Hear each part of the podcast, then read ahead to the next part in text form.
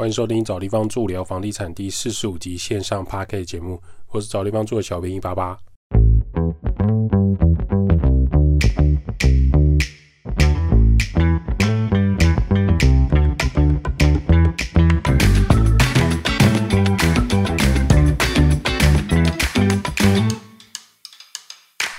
找地方住聊房地产。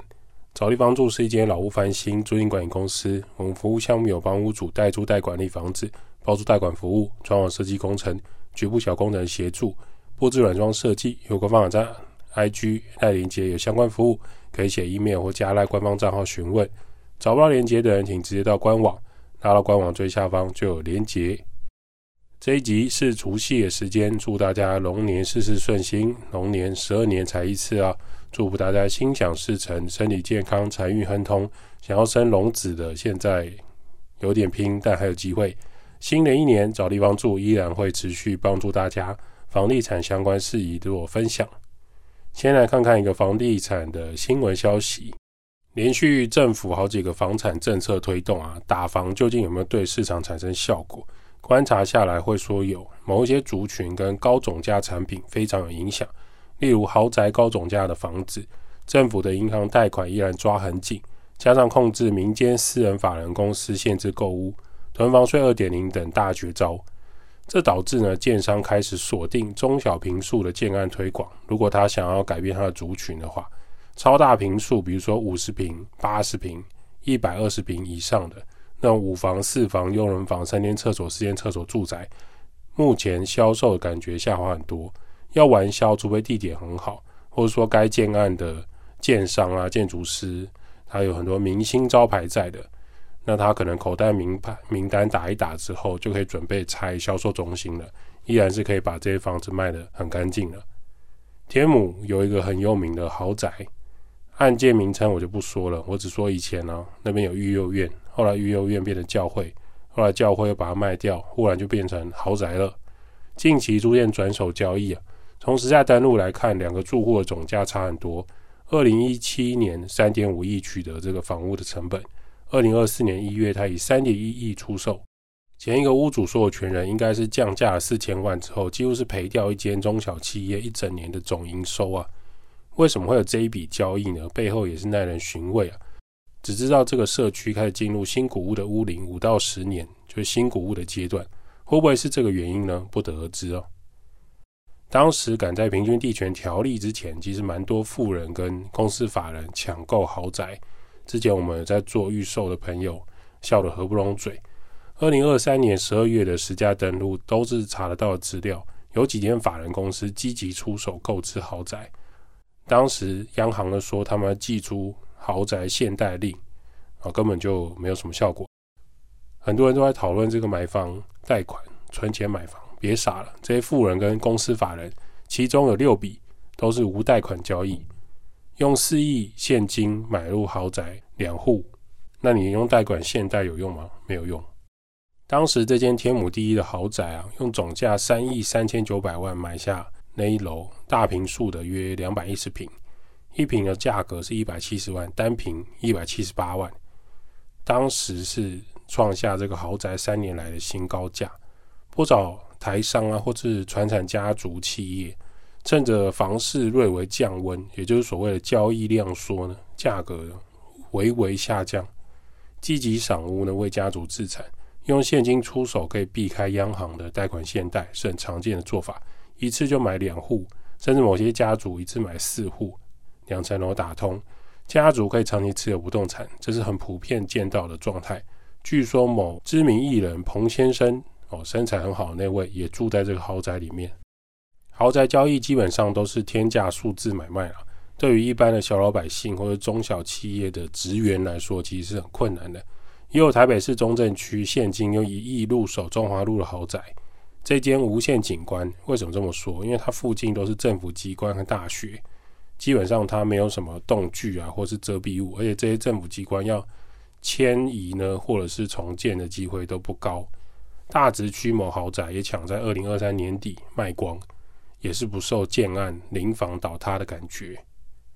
原因就是当平均地权条例上路之后，政府规定法人购屋未来要申请许可才可以，就会降低很多法人购置上分配财产的弹性。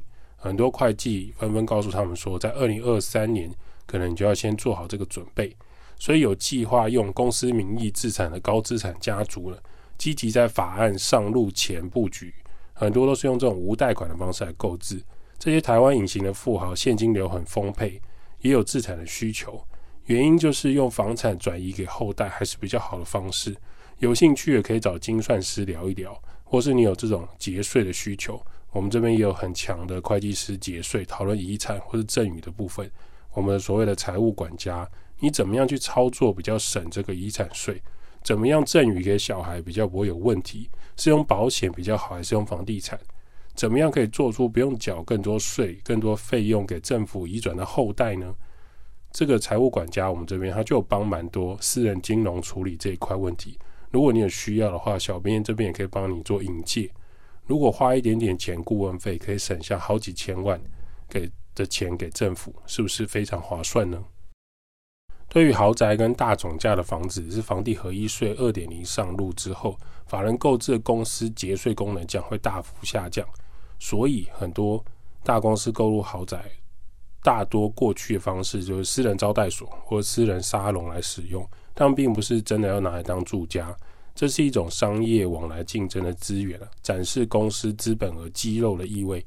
因为你用公司财团法人购物，其相关的费用啊，包括买卖时所要支付的中介费、装潢费、采购的精品家具、开桶编、入住之后水电瓦斯、社区管理费、停车费等等，这些都可以列为他们公司的支出项目。纵使如此，未来还是有不少法人会用公司名义自产，推广品牌价值。那通货膨胀跟房价推上去，对于这个公司来说有很大的帮助。前一阵子不是有个丑闻，就是台中商银某某人用了十亿的钱，就是很奢华度日。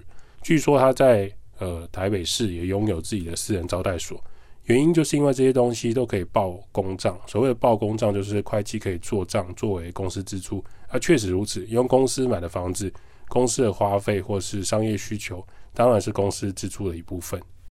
除了天母这一栋房子，中山区有豪宅赔四千四百万出厂，当地中介都很清楚。那赔售的这个豪宅交易也是蛮知名的。这些大平数的豪宅总价很高，转手赔钱的感觉，这种赚赚赔的感觉幅度看起来很明显，但往往对于这种隐形富豪来说，这些屋主影响并不大。为什么会赔售？主要还是跟台湾房地产政策大环境改变有关。政府针对这种大平数的住宅，那种豪宅税，甚至限贷令，还有法人很多规定来限购。现在还有囤房税二点零大招即将要出来，你光看这十年房地产的政策变动有多大，这些包住政治策略的做法层层打压，有可能让买在高点的投资客或是屋主感受不是很好，尤其是这些他们手上资金而丰沛的屋主。只要感受不好，他就想要出掉这个房子。反正只是一间房子，对他来说并不是什么太大的问题。这些屋主所有权人还有另外一种，它不是单一屋主，它是一个团队、一个公司组合起来的派系。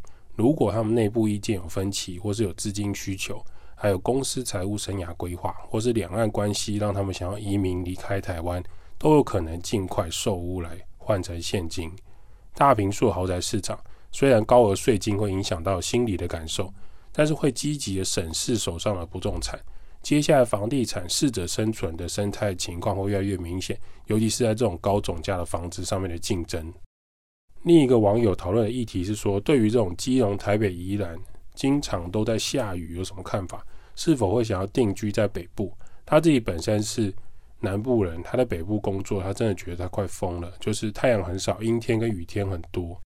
台湾东北部的下雨几率跟下雨天数确实比其他地区来的高。今年虽然雨比较少，但相较于中南部、西部，大太阳温暖感受，下雨下到房间快发霉，屋内很潮湿。